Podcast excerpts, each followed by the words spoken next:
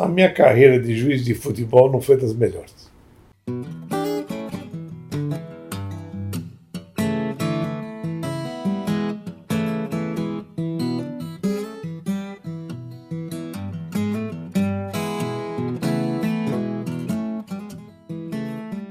Comecei a fazer o curso na federação, apitei alguns jogos, mas já depois que eu saí duas vezes num carro de, de, de patrulha, porque os jogadores queriam me acertar e a torcida queria me acertar, porque eu marcava pênalti contra o time da casa, eu acho que essa não era a minha carreira.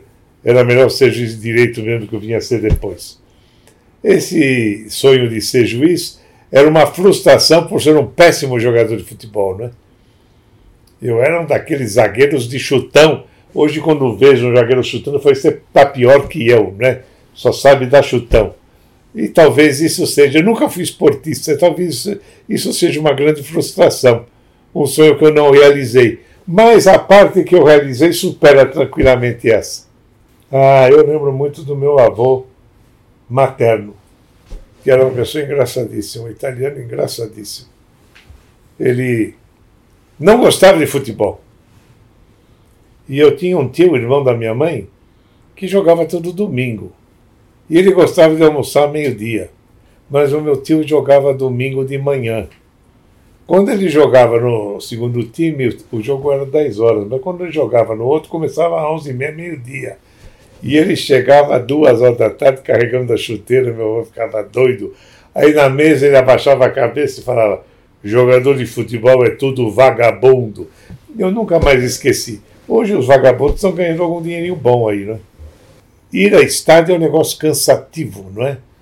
Embora essas arenas modernas tenham muito mais conforto, eu acho que a única que tem conforto mesmo em São Paulo é do Palmeiras, modéstia à parte.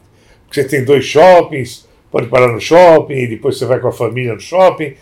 E eu vi o presidente, o ex-presidente do Atlético, numa reportagem que eu li ontem, dizendo que o assistir futebol no estádio não é para rico, o rico fica em casa vendo na televisão. Então, com os preços que se cobra, nós estamos numa encruzilhada.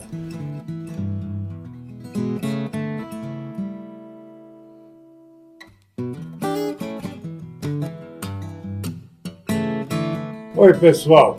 Espero que vocês estejam gostando desse nosso novo canal. Compartilhe com os amigos e colegas, sugiram temas. Não se esqueça de colocar seu like e inscreva-se no canal. Vamos falar de direito e de algo mais.